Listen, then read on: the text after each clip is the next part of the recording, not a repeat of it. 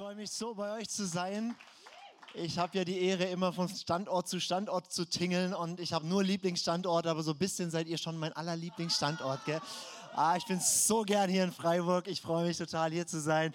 Und ich liebe es, diese Serie, in der wir sind, wo wir gesagt haben, das ist nicht nur eine Serie, wo wir halt ein paar Predigten zu haben, sondern es ist eine längere Season, wo wir merken als ganze Kirche, hey, wir wollen da tief reingehen. Wir, manchmal ist es ja so, du hast so drei, vier, fünf Wochen so eine Serie und dann ist es cool, inspirierend und dann kommt das nächste und dann kommt das nächste. Und wir haben gemerkt, hier ist ein Thema, hier ist ein Herzschlag Gottes, da, da, brauchen wir Zeit. Da wollen wir echt viele, viele Wochen uns einfach mal anlehnen an das Herz Gottes und ihn kennenlernen als diesen, diesen Gott, der mehr ist als nur ein Papa im Himmel, sondern der ein Bräutigam ist. Und diese Ebene von, wir, wir gemeinsam sind die Braut Christi mit allen Christen, die es gibt. Und Jesus ist der himmlische Bräutigam.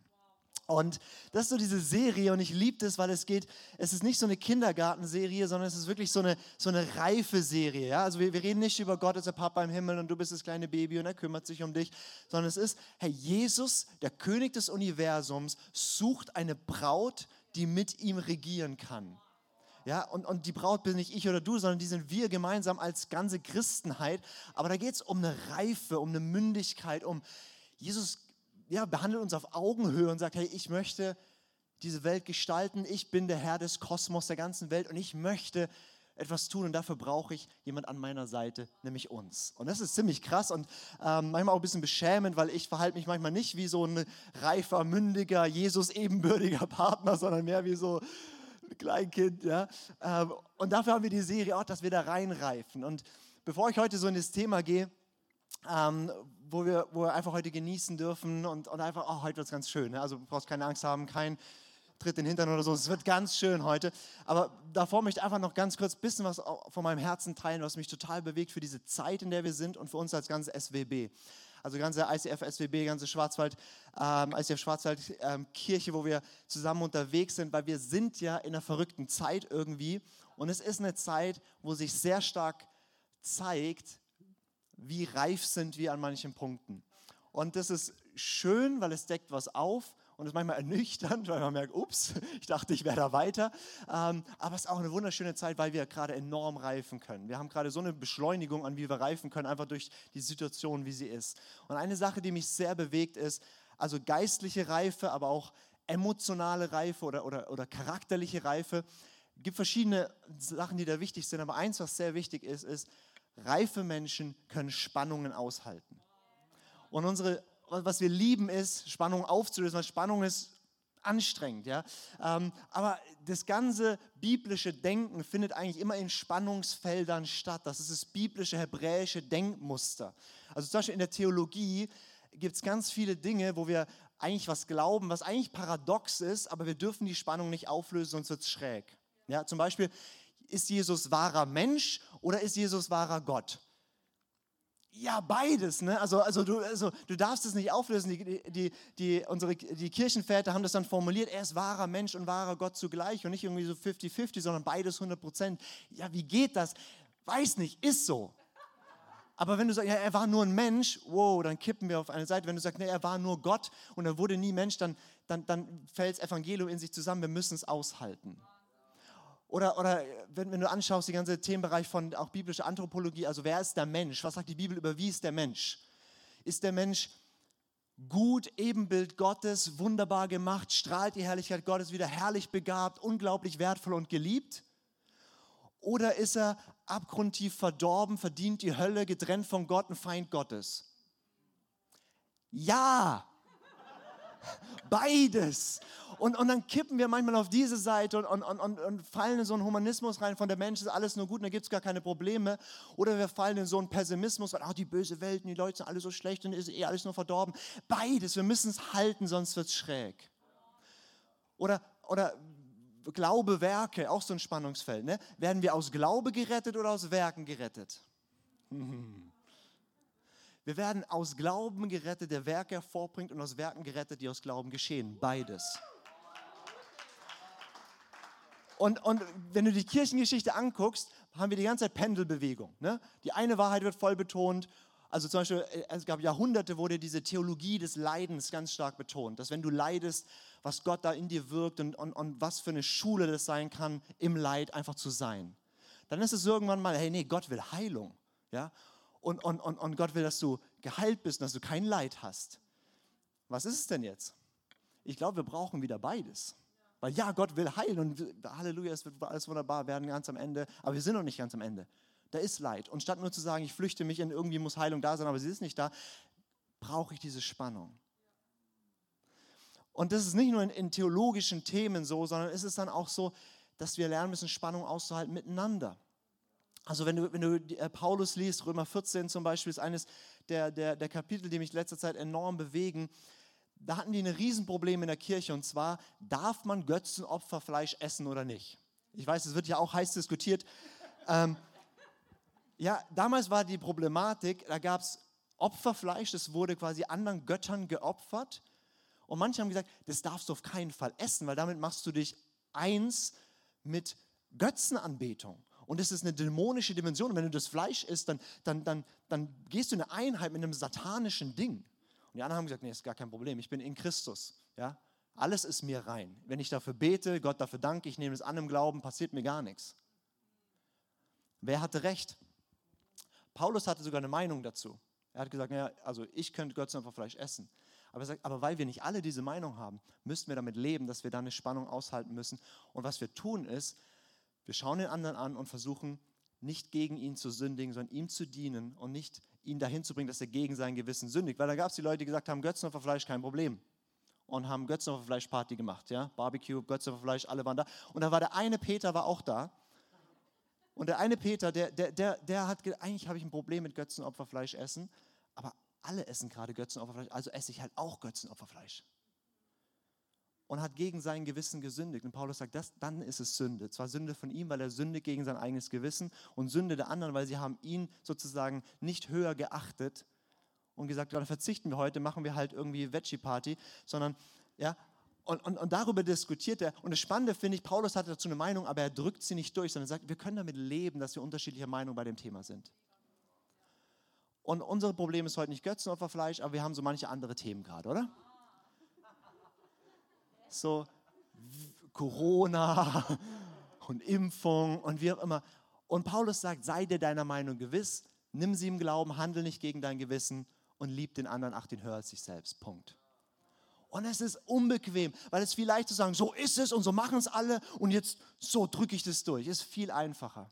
Aber reife Menschen halten Spannung im Denken aus, halten Spannung in Beziehung aus und sagen, ich lasse meinen Bruder, meine Schwester nicht los, weil da irgendwie wir eine unterschiedliche Meinung haben über Götzenopferfleisch, Impfung oder sonst irgendwas, sondern Christus ist größer, der uns verbindet und ich liebe die andere Person in Christus.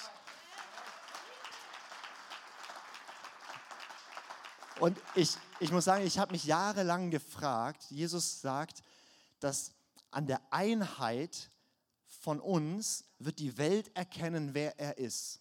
Und ich habe mich ehrlich gesagt jahrelang gefragt, wie soll das aussehen?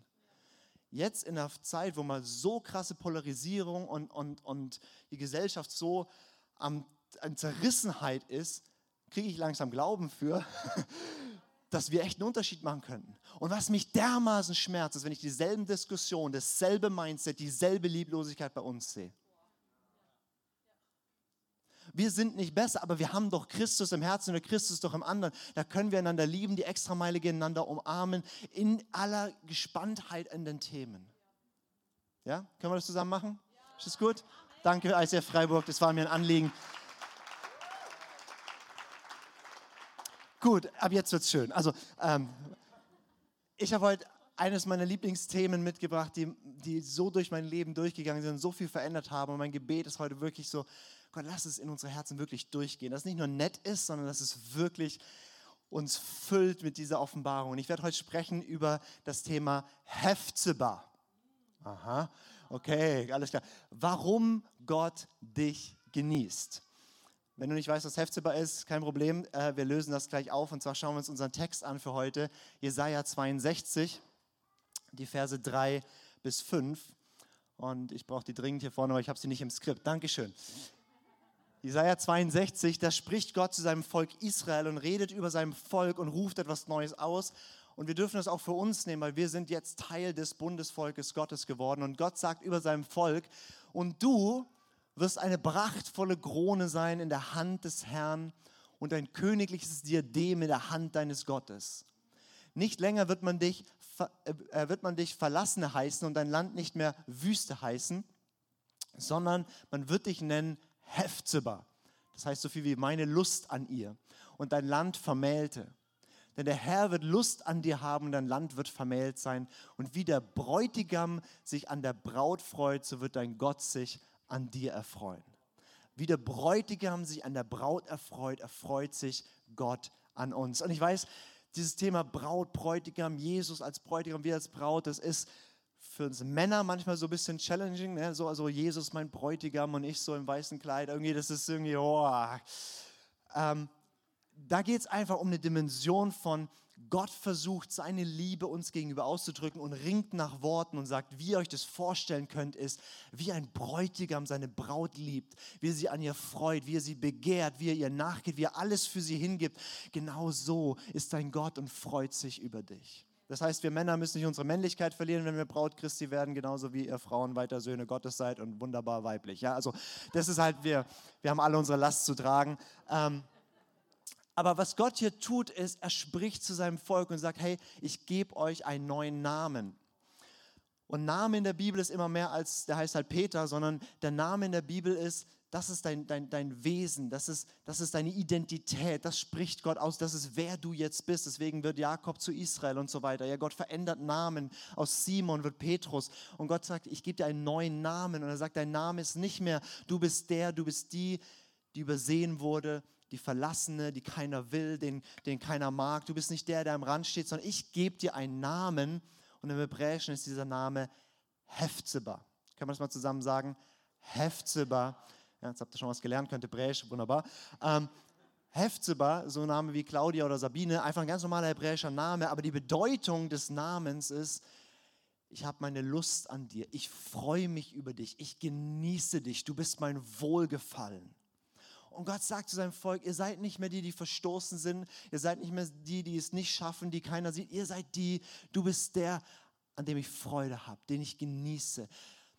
Ich sage immer zu Gott, Gott, wenn du schlechte Laune hättest, du würdest mich anschauen und es ging dir besser. Das sagt diese Stelle. Diese Stelle sagt, ich bin die Freude Gottes. Ja, also Gott hat gute Laune, ist der glückselige Gott und so weiter. Aber, aber verstehe, er schaut uns heute Morgen, er schaut dich heute Morgen an und er lächelt. Und er freut sich. Und sein Herz ist so glücklich, wenn er dich sieht. Aber ganz oft haben wir nicht dieses Bild von Gott. Und deswegen möchte ich heute darüber sprechen, du bist Hefzeba, warum Gott dich genießt.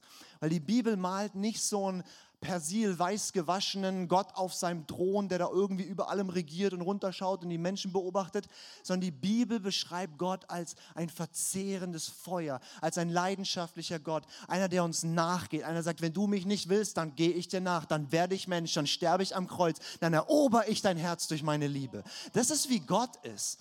Und dieser Gott ist, Zephania 3,17 heißt, er, er tanzt, er jubelt, er jauchzt in Freude über sein Volk. Also wenn wir hier so ein bisschen Deutsch, yay, so, ja, Gott, Gott springt darum und jubelt und, und er singt.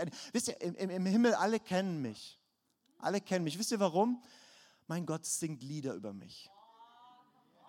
Und es ist nicht so Moll, ja, so, oh, der Lukas. Warum habe ich ihn nur erwählt? nein, nein, es ist, es sind Lieder voller Freude, voller Begeisterung, voller Leben. Und Gott freut sich an mir. Das Ding ist, es ist so schön zu hören, oder? Und ich liebe es auch zu hören. Und dann kann ich das so lange glauben, wie ich gut unterwegs bin. So einem Sonntagmorgen, ja, ich bin so pumped hierher gefahren, im, im Auto gebetet, hier ist Visionszeit. Ich denke, oh, ja klar, dass Gott mich genießt, bin ja voll an Track mit ihm. Ne? Und dann gibt es Situationen, meine Frau nervt mich. Oh, ja. Ähm, und ich bin, reagiere gereizt und äh, oder, oder ich verkacke was als Leiter, ja, wo Menschen drunter leiden oder ich, ich scheitere an mir selbst irgendwie oder, oder und dann fällt es mir irgendwie ein bisschen schwerer zu glauben, dass Gott gerade Freude an mir hat, ja, weil ich habe selber keine Freude an mir. Und dann wird es wie geraubt. Und in mir war so lange Zeit, und ich weiß nicht, ob du das kennst, in mir war so lange, dass ich absolut Glauben davon hatte, dass Gott mich genießen und sich an mir freuen kann, wenn ich dann füll die Lücke. Ja? Wenn ich dann endlich so ein krasses Gebetsleben habe, wenn ich dann endlich in dem Bereich wirklich in Freiheit lebe, wenn ich dann endlich hier mal ein bisschen durchgeheiligt bin und nicht mehr so nervig für meine Mitbürger, wenn ich dann endlich, dann kann ich voll glauben, dass Gott mich genießt. Aber jetzt an dem Punkt, wo ich jetzt gerade bin, wo ich jetzt gerade stehe, ich meine, also, also dass, dass, dass Gott so heilige Leute genießen kann, keine Frage, aber mich? Und deswegen, ich gebe dir vier Gründe, vier, also es sind wie so vier Patronen, die kannst du abschießen, wenn die Stimmen kommen, sagen ja dich nicht. Vier Gründe, warum kann es sein, dass Gott dich genießt inmitten deiner Schwachheit? Weil die, die Reise von der Braut Christi, die Reise von uns als, als Gemeinde, als Braut Jesu im Hohelied, wie wir sie sehen, beginnt eigentlich an diesem Punkt. Ich möchte mir einen Vers anschauen, Hohelied 1, Vers 5. Ihr habt auch letzte Woche ein bisschen was über das Hohelied gehört, deswegen erspare ich euch die Einleitung dazu. Es ist einfach ein Liebeslied zwischen, zwischen Salomo und Sulamit. Ähm, und wir können es sehen als Jesus singt ein Lied über uns. Und hier wird die Reise der Braut beschrieben und sie sagt, ganz am Anfang ihrer Reise, Holit 1 Vers 5, schwarz bin ich und doch schön, ihr Töchter Jerusalems, wie die Zelte von Keder, wie Salomons Decken. Das ist kein rassistischer Satz, sondern das war damals, ne, die, diejenigen, die reich waren und so, die waren in den Palästen und die waren schön weiß, so wie ich. Damals wäre ich das absolute Schönheitsideal, heute, also ich kann nur weiß oder rot, ja, ich leide ein bisschen drunter. Ähm, aber die, die so auf dem Feld waren, ja, und, und, und so die Normalbürger, die haben halt viel Sonne abbekommen und die waren dann, dann da hast du gesehen, den gesellschaftlichen Status an der Hautfarbe so ein bisschen. Ne? Deswegen sagt sie, ich bin, ich bin, bin, bin schwärzlich, aber ich bin doch schön. Und jetzt auf uns gesehen ist das genau diese Spannung, die wir haben und dieses Paradox, in dem wir leben, dass, hey, wir könnten jetzt den ganzen Vormittag drüber reden, wie viel Dunkelheit, wie viel Schwachheit, wie viel Gebrochenheit, wie viel Sündigkeit, wie viel, wie oft, was die Bibel Fleisch nennt, ja, wie oft wir da drin auch leben. Und wir könnten uns da ewig drüber austauschen. Wir würden feststellen, oh Gott, und selbst die Dinge, die wir denken, die wären so gut, ja, sind auch noch meine Motive falsch, ja, dann mache ich Worship und preise den Herrn und danach merke ich, ups, das wollte ich nur machen, damit Leute sehen, wie heilig ich bin. Oder, also, ja, oh, ich, ich könnte so verzweifelt sein, manchmal über die Finsternis meines Herzens und über wie schwarz es in meinem Leben aussieht und gleichzeitig vor Gott bin ich schön, kann er sich an mir freuen und genießt mich. Und wie kriege ich das zusammen? Und wie kann ich inmitten, nicht erst wenn, sondern in meiner Schwachheit, auf diesem Weg von Heiligung, auf diesem Weg von Jesus Nachfolge, wie kann ich jetzt schon einen lächelnden Gott über mir haben, wo ich recht entspannt sein kann und nicht erst dann?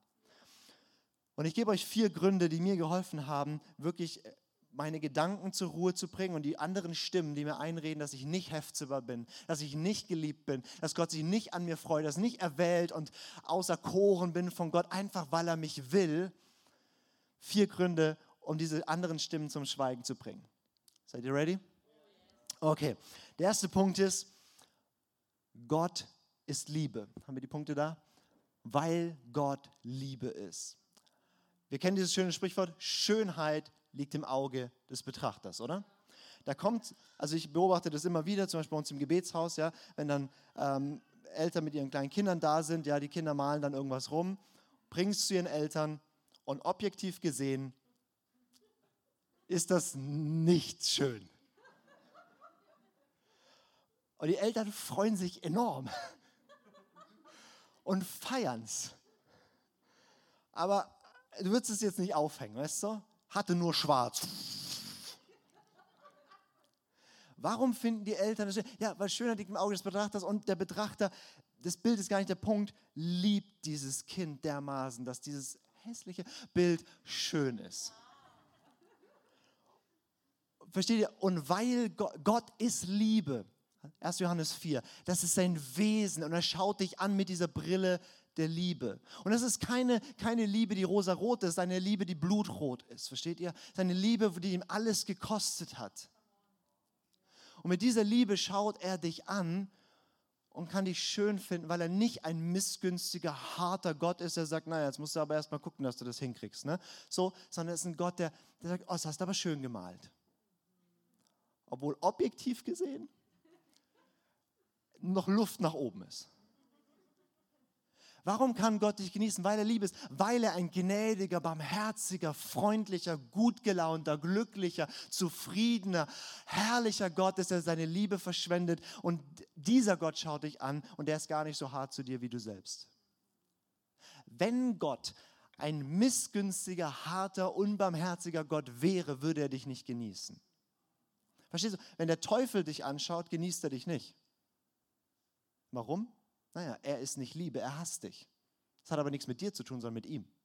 Wenn Gott dich anschaut, genießt er dich, hat was mit ihm zu tun. Gott genießt mich, weil er, ich krieg's nicht verhindert. Es hat mit ihm zu tun, nicht so sehr mit mir. Und je mehr du dieses Wesen Gottes kennenlernst, und nicht nur die Vokabeln, wir kennen es alle, Gott ist gnädig, barmherzig und so weiter, wenn man das anfängt zu schmecken, wow, ja, ich kann glauben, dass dieser Gott sich an mir freut, dass dieser Gott mich liebt. Zweiter Grund, weil Gott ewig ist. Auch das hat erstmal nichts mit dir zu tun, sondern unser Gott, wir haben das vorhin gesungen, ja, wie du warst vor aller Zeit, so bleibst du in Ewigkeit. Gott ist ein ewiger, unveränderlicher Gott. Gott ist Alpha und Omega, sagt die Bibel, also Anfang und Ende zugleich. Unser Problem ist oft, also wir sind ja immer nur im Jetzt und die Vergangenheit liegt halt hinter uns, die Zukunft liegt vor uns, aber wir können emotional eigentlich diesen Moment jetzt wahrnehmen. Für Gott ist es ein bisschen anders. Er ist der Anfang und er ist das Ende und darin hat er Zeit und Raum gemacht. Für Gott, der das Ende ist, ist das, was in zehn Jahren ist, genauso real wie das, was jetzt ist. Das ist ein bisschen mindblowing, aber das heißt auch, Gott weiß schon, wie es ausgeht und ist deswegen entspannt. Also weißt, du bist in so einem Kampf mit dir selber oder in deinem Leben oder, oder, oder wo du sagst, boah, hier merke ich, da überführt Gott mich von einer Herzenshaltung, die seit zehn Jahren falsch ist und ich merke, ich komme, aber das ist wie ich ticke und irgendwie, oh Gott, jetzt habe ich auch noch, weiß ich, Enneagramm gemacht ne, und merke, wie welche schlimmen Untiefen in mir schlummern. Ja, falls du Enneagramm kennst, mich hat es zerstört erstmal. Ähm, ich dachte, ich bin so ganz toll und habe gemerkt, nee. ähm, ja, und, und, und, du bist so, oh, aber Gott sagt, ich weiß schon, wo es hingeht und deswegen ist er ganz entspannt. Weil für Gott ist es völlig real, dass wenn Jesus wiederkommt, ich werde Jesus gleich sein. Ich werde genauso demütig sein, genauso freundlich, genauso liebevoll. Und auf dem Weg dahin, ich will so viel mitnehmen, wie geht. Aber Gott ist relativ entspannt, weil ich werde die nächsten Milliarden Jahre mit ihm verbringen. Also wir, wir glauben ja eine Ewigkeit, oder? Eine Ewigkeit ist relativ lang. Dauert. Und Verstehe, ich habe jetzt hier ein paar Jahre mit dem Herrn auf der Erde. Ich kriege mal die Krise, weil ich die letzten drei Jahre das noch nicht überwunden habe und wie auch immer. Und ich fühle mich, oh Gott, und wie auch immer sagen, wie kann Gott sich an mir freuen und so, weil ich ja schon so lange da drin hänge. Und er sagt so, naja, ein äh, paar Milliarden Jahre ist es recht kurz. Für ihn ist ein Tag wie, wie, wie tausend Jahre und tausend Jahre wie ein Tag. Es ist er ist entspannt. Deswegen, Psalm 37, 23 heißt es, er hat deinen Weg gern. Und wenn du fällst, er stützt dich, hilft dir auf und geht weiter. Er, er liebt den Prozess, er kann dich im Prozess genießen, weil er weiß, es wird gut. Für mein Umfeld ist es hart, weil die müssen mich in dieser Langsamzeit ertragen. Ja?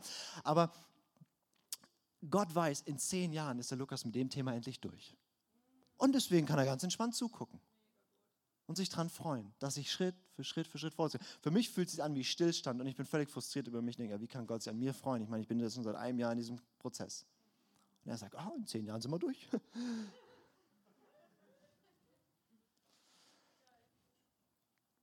Der dritte Grund, die dritte Patrone, die ich dann abfeuere, wenn Gedanken kommen, Lukas, jetzt hast du es echt, also Gott lächelt gerade nicht mehr, ja, er hat aufgehört, sich an dir zu freuen. Wie kann es sein? Ja, also ich weiß nicht, ob du diese Gedanken kennst, ich kenne die. Meine dritte Patrone ist, weil ich in Christus bin, weil du in Christus bist. Hast du wahrscheinlich auch schon gehört. Wenn du von neuem geboren bist, das ist die Bibel, wenn du zu Jesus gehörst, ihm nachfolgst, dann heißt es, dann passiert nicht einfach nur so eine Flickereiarbeit, sondern du wirst ein komplett neuer Mensch. Die Bibel sagt das, was passiert, wenn wir Ja zu Jesus sagen, nämlich, dass wir mit ihm, unser altes Leben ans Kreuz genagelt wird wir dort mit ihm sterben, mit ihm begraben werden, in der Taufe drücken wir das aus. Und dann heißt es, dass wir in ihm auferstehen und in ihm auffahren in himmlische Welten. Das ist, was passiert, wenn du sagst, ja, Jesus will dir nachfolgen. Merkst du vielleicht nicht gleich, aber das ist, was passiert. Du bist eine komplett neue Schöpfung. Und alles, was Jesus aus, zurecht bekommt, bekommst du aus Gnade geschenkt. Das heißt, die ganze Liebe des Vaters, die Jesus zurecht, ich meine, das, hat jemand Glauben dafür, dass der Vater Jesus genießt? Hammer Glauben, ne? So, ist ja auch einfach, weil der war der perfekte Sohn, hat immer den Willen Gottes getan und ist jetzt in verklärter Weise zu seiner Rechten. Haben wir alle Glauben für. Du bist jetzt in dem drin. Und wenn der Vater sagt, siehe, mein geliebter Sohn, meine geliebte Tochter, an dem habe ich Wohlgefallen gefunden, dann gilt das für dich. Johannes 17, 23 sagt, dass genau so, wie der Vater Jesus liebt, liebt er dich. What? Es gibt keinen Unterschied an Qualität der Liebe zwischen Gott Vater und Gott Sohn und Lukas. Also meine Liebe zu ihm ist noch nicht so stark wie seine zu mir, aber ich bin genauso geliebt wie Jesus. Du, der du jetzt gerade da sitzt, es gibt niemanden im Universum, der mehr geliebt ist als du. Gilt auch für deinen Nachbarn, aber ist dir heute egal.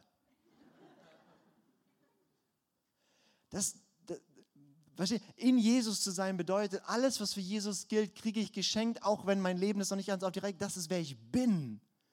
Ich bin nicht mehr mein Versagen, ich bin nicht mehr mein falsches Motiv, ich bin nicht mehr, dass ich da immer wieder reinschlitter. Ich bin die Gerechtigkeit Gottes in Jesus, sagt die Bibel. Du kannst dir das so vorstellen, da sitzt Gott auf seinem Thron, ja, in seinem himmlischen Thronsaal und ich meine, Gott ist ein verzehrendes Feuer, pure Heiligkeit. Nichts kann vor ihm bestehen, was nicht komplett gerecht, heilig, wunderbar gemacht wurde. Ne? Und stell dir vor, du kommst dann an den Thronsaal hin, klopfst an die Tür, ja, dann steht da so ein vier Meter Engel, guckt dich an und sagt, so kommst du hier nicht rein. Ja, kommst hier nicht rein. Weil du kannst nicht in dieser heiligen Gegenwart, diese, dieses verzehrende Feuer Gottes würde dich, du kannst da nicht drin stehen. Und dann stelle ich mir vor, wie Jesus ums Eck kommt, ja, so, ja, und geht so durch die Tür, ja, und, und, und, und der, der Engel, ja, der, der, der Vier-Meter-Kerl, der Türsteher, Engel, der heilig, Anbetung und fällt nieder und steht auf und ist ganz verwirrt, weil der Chef kommt vorbei, ja. Und, und, und, und Jesus läuft dann hin, setzt sich zu Rechten des Vaters auf den Thron, knüpft seinen Mantel auf und sagt, ich habe dir was mitgebracht und der Lukas hüpft raus. Das ist, was die Bibel sagt in Jesaja 61, dass wir eingehüllt sind in den Mantel der Gerechtigkeit, der Kleider. Das heißt, es ist nicht meine Performance, nicht meine Leistung. Nicht, und, und, und, und versteht ihr, ich rede gerade noch sehr auf der Metaebene, aber brich das mal runter. Wie viel definierst du deine Gottesbeziehung darüber, wie viel du gebetet hast? Wie viel du Bibel gelesen hast? Wie, viel, wie, wie, wie, wie toll du die Woche gelebt hast oder nicht gelebt hast? Wie gut du Gottes Stimme hörst oder nicht? Wie hoch du deine Hände im Lobpreis hebst oder nicht? Keine Ahnung. Wie viel definieren wir es darüber, was ich getan habe? Und wie wenig darüber, was er getan hat. Meine Gottesbeziehung ist geklärt am Kreuz. Ich kann nicht mehr aufsteigen. Ich kann es nur mehr entdecken und noch mehr genießen. Und es macht Spaß und deswegen bin ich unterwegs. Aber, aber ich werde nie mehr geliebt sein als in diesem Moment. Ha, mir geht es richtig gut heute. Das ist schön am Predigen. Ich darf es nachher gleich in der zweiten Celebration nochmal erzählen. Und die der vierte Punkt, war, wie kann es sein, dass Gott dich genießt in deiner Schwachheit, in dem, wo du es noch nicht hinkriegst, ist, weil du ein williges Herz hast. Oder das unterstelle ich dir jetzt einfach mal. Kann auch sein, dass du kein williges Herz hast, aber ich gehe einfach mal vom Besten aus. Aber wenn du ein williges Herz hast, genießt Gott dich im Prozess, auch wenn du es noch nicht geschafft hast. Was meine ich damit? Der Mensch sieht, was vor Augen ist, Gott sieht das Herz an. Gott sieht deine Herzensmotivation. Und er beurteilt dich nicht einfach nur nach dem, was du geschafft und getan hast, sondern er schaut auf dein Herz und sieht, ist es, ist es für mich, will er, was ich will? Und dann kann er dich genießen, obwohl du es oft noch nicht schaffst. Zum Beispiel der König David in der Bibel wird genannt Mann nach dem Herzen Gottes. Das heißt, nach dem Herzen Gottes zu sein, bedeutet, ähm, eine, eine verheiratete Frau zu verführen, ähm, ihren Mann dann umzubringen zu lassen und zu versuchen, das zu kaschieren. What? ich meine, der hat bös vermasselt, David. Ne? Und er wird genannt Mann nach dem Herzen Gottes. Warum? Weil sein Herz eigentlich auf Gott gerichtet war. Eigentlich wollte er, was Gott will. Und er hat dann berichtet, nicht nur einen dummen Fehler gemacht, eine heftige Sünde, ist mega schuldig geworden. Aber wenn du dann Psalm 51 liest, da reißt dir das Herz, weil es hat sein Herz zerrissen und sagt, Gott, es tut mir so leid. Und erneuere in mir diesen willigen Geist. Erneuere in mir dieses Beständige, dir nachzugehen. Und Gott sagt nicht, ja, das, jetzt hast du versagt, sondern er sagt, genau, das ist nach meinem Herzen. Nicht der, der es perfekt hinkriegt, sondern der, dessen Herz auf mich ausgerichtet ist. Und ich liebe das an meinem Gott, dass er nicht erst, also Schon mein Ja zum Gehorsam macht mich als jemanden, der, den er genießt. Und nicht erst mein, ich habe es geschafft, gehorsam zu sein. Das heißt nicht, dass es nicht wichtig ist, gehorsam zu sein, aber versteht ihr, solange wir denken, erst wenn ich das tue, dann freut sich Gott an mir, dann wird es hart, dahin zu kommen. Wenn ich sage, schon, dass ich sage, Gott, ja, ich will, er freut sich an mir, ich kann seine Gegenwart genießen und ich habe nicht einen mürrischen Gott über mir, der mich erstmal testet, sondern einen, der mich füllt mit seiner Liebe, dann habe ich auch die Kraft zu sagen, jetzt zieh es auch durch. Und ich habe jahrelang so gelebt, dass ich dachte, erst wenn ich da bin, freut er sich. Und jetzt weiß ich, er freut sich immer, weil er sieht mein Herz.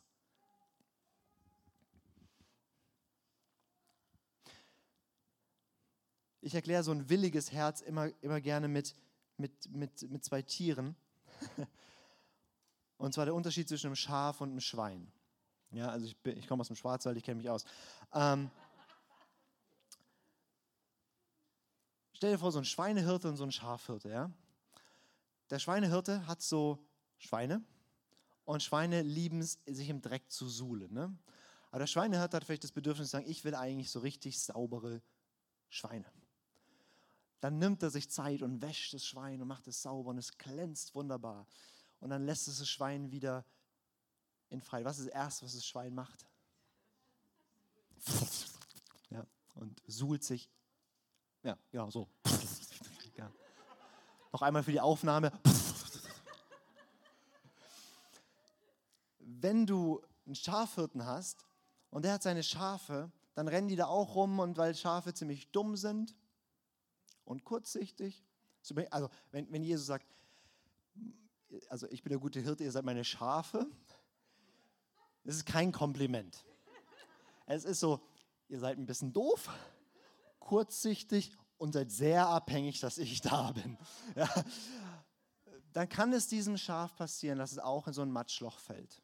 Und das Schaf hasst es, ins Matschloch zu fallen und strampelt und macht. Und der Hirte holt das Schaf raus und säubert das Schaf und macht und tut. Und das Schaf ist so dankbar und freut sich und sagt, nie wieder gehe ich in dieses Matschloch und das Schaf läuft glücklich hinter dem Hirten her und nie wieder will es einen Sohn. Ist so dankbar, dass der Hirte uns vom Matschloch befreit hat und nie wieder werde ich nie.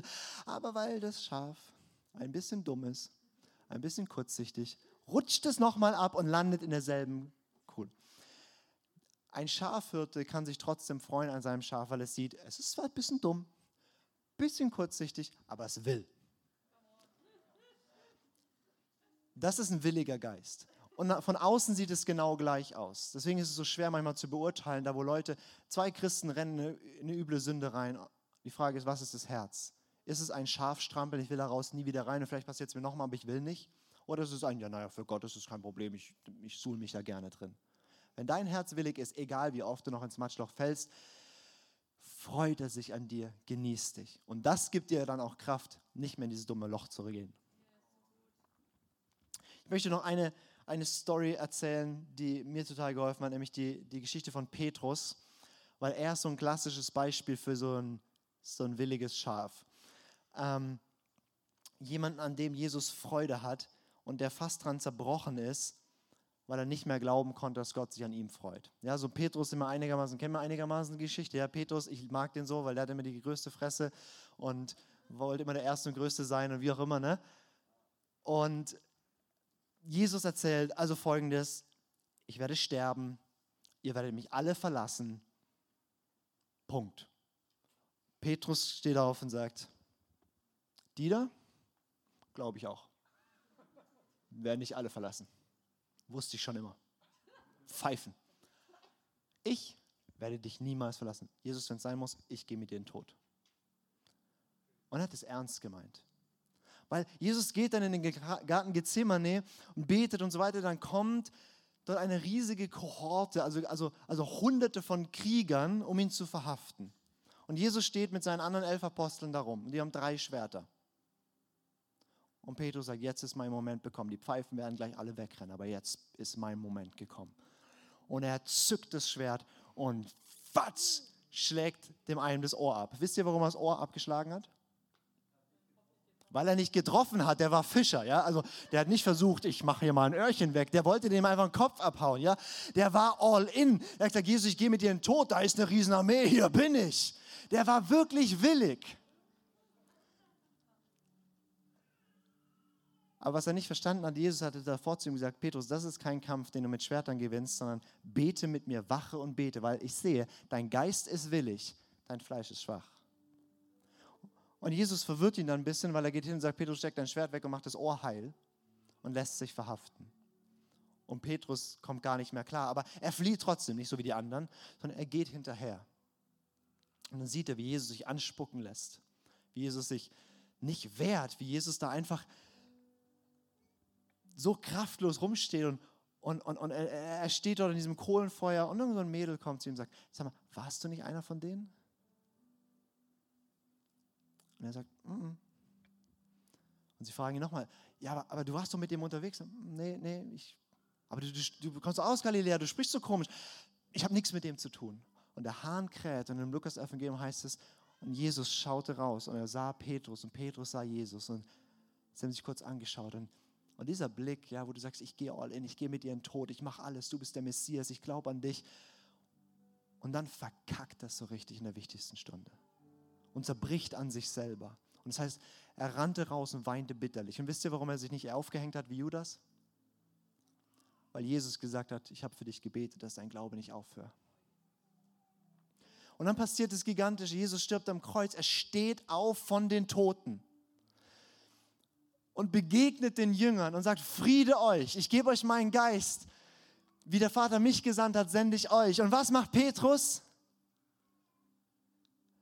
Er sagt, ich gehe wieder fischen.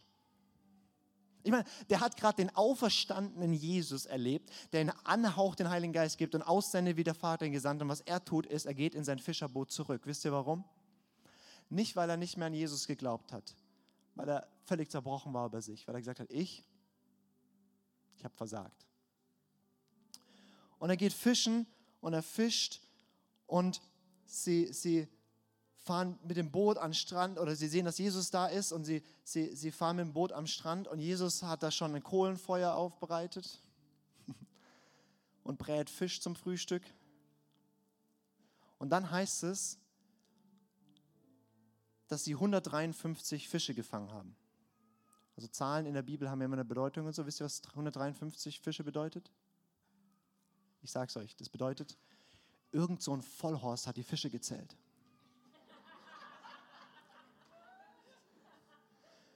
Da ist der auferstandene Jesus, macht dir Frühstück und irgendjemand zählt die Fische. Das war Petrus weil er Angst hatte vor diesem Moment, vor dieser Konfrontation, vor diesem, da, da, da ist er wieder und ich bin jetzt hier und, und da war so viel Scham und so viel, ich schaff's doch nicht, ich hab's doch gesagt und ich bin doch, und er hat komplett seine Berufung über Bord geworfen. Und Jesus sagt, Petrus, komm mal her, hast du mich lieb? Petrus sagt, ja, ich hab dich lieb. Und er fragt wieder, hast du mich lieb? Und er sagt, ja, ich hab dich lieb. Und er fragt zum dritten Mal, genauso wie er dreimal verlockend hat, sagt er, hast du mich lieb? Und aus Petrus bricht es raus und er sagt, Herr, du weißt alles, du weißt, dass ich dich lieb habe. Und wenn Jesus dir eine Frage stellt, dann stellt er nicht die Frage, weil er die Antwort nicht kennt, sondern Petrus kannte sie nicht mehr. Petrus hat sich gesehen als ein Versager, als ein Verstoßener, als einer, der seine Berufung versaut hat, als einer, der es nicht geschafft hat. Das ist, wie er sich gesehen hat. Und Jesus hat gesehen, ich sehe, dass du willig bist. Ich sehe, dass du mich wirklich liebst. Ich weiß alles. Und ich weiß, dass du von ganzem Herzen mir nachfolgst. Du wirst alles für mich tun. Und Petrus, ich prophezei dir sogar, irgendwann wirst du sogar für mich sterben. Du wirst zu dem Punkt kommen. Und deswegen, ich freue mich jetzt schon an dir. Und ich sage, weide meine Schafe, ich erneuere die Berufung. Und so viele von uns sind an dem Punkt, wir gehen all in mit Jesus. Und wir sagen, ja, natürlich, und er freut sich, und er liebt mich und wie auch immer. Und dann fallen wir an einen Punkt und denken, naja, jetzt muss ich erstmal das wieder, wieder mich hocharbeiten, bis ich wieder da bin. Oder wir sagen vielleicht sogar ganz, ja, ich glaube noch an Jesus, aber ich gehe jetzt fischen. Und er sagt, ich sehe dein Herz und es reicht mir. Lukas, ich sehe dein Herz und es ist mir genug. Weil du bist willig, du willst, was ich will und dein Fleisch ist oft noch schwach. Aber es ist kein Problem, weil ich bin Liebe. Und die Liebe glaubt alles. Und sie hofft alles. Und sie erduldet alles. Ich erdulde das, Lukas. Weil ich bin ewig. Ich weiß schon, Lukas, du wirst es schaffen. Weil ich schaff's mit dir. Und Lukas, weißt du was? Ich beurteile dich gar nicht nach deinen Werken, sondern ich beurteile dich nach dem, was mein Sohn am Kreuz getan hat. Du bist in Christus. Ich genieße dich. Und Lukas, weißt du was? Dein Herz gefällt mir. Ich freue mich jetzt schon dran, obwohl du es noch nicht ganz hinkriegst. Vielleicht können wir zusammen aufstehen und ich will auch gerne uns einfach in so eine Gebetszeit führen.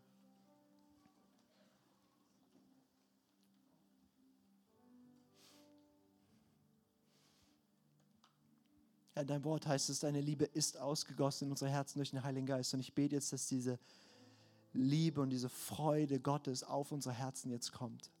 Mehr als Emotion. Ich bete, dass wir ganz, ganz tief eine Offenbarung jetzt kriegen, dass wir geliebt sind in Schwachheit. Und ich spreche dir das zu, du bist Hefzeba. Dein Name ist Gott genießt dich. Deine Identität ist, der Allmächtige freut sich an dir jetzt. Du bist der, du bist die, über der Gott lächelt. Weil er Liebe ist, weil er ewig ist, weil du in Jesus bist, weil er dein Herz sieht und sagt, das reicht mir.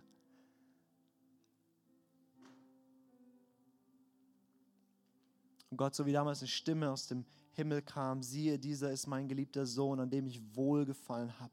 So bete ich, dass deine Stimme jetzt in unser Herz hineinkommt. Und ich lade dich ein, einfach, einfach jetzt auch in dieser Zeit von, von Anbetung, von ja, Gebet hier, diese Worte zu ihm einfach mal zurückzusprechen, sagen, danke, dass du mich liebst, dass du dich an mir freust. Und auch die anderen Stimmen sind, bring sie zum Schweigen mit der Wahrheit. Und wenn du merkst, du willst da gerne Hilfe oder du willst da gerne, dass jemand dich da drin auch segnet und für dich betet, wir haben hinten ein wunderbares Gebetsteam, zu dem du einfach hinkommen kannst. Und heute ist ein guter Tag, für sich beten zu lassen. Weil ich habe sehr allgemein jetzt einfach Dinge gesprochen. Das Gebetsteam betet es gerne nochmal spezifisch für dich. Und vielleicht hat sie auch, haben sie auch ein paar Worte, die genau auf dich passen. Deswegen Ermutigung, einfach zum Gebetsteam zu gehen.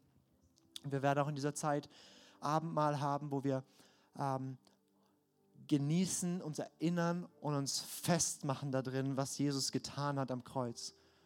Und uns das neu empfangen und wissen, das ist, worauf unsere Beziehung fußt. Das ist, warum ich geliebt und genossen und gewollt bin. Jesus. Deswegen herzliche Einladung, auch das Abendmahl einfach in Anspruch zu nehmen und ähm, hier zu feiern und Gott anzubeten.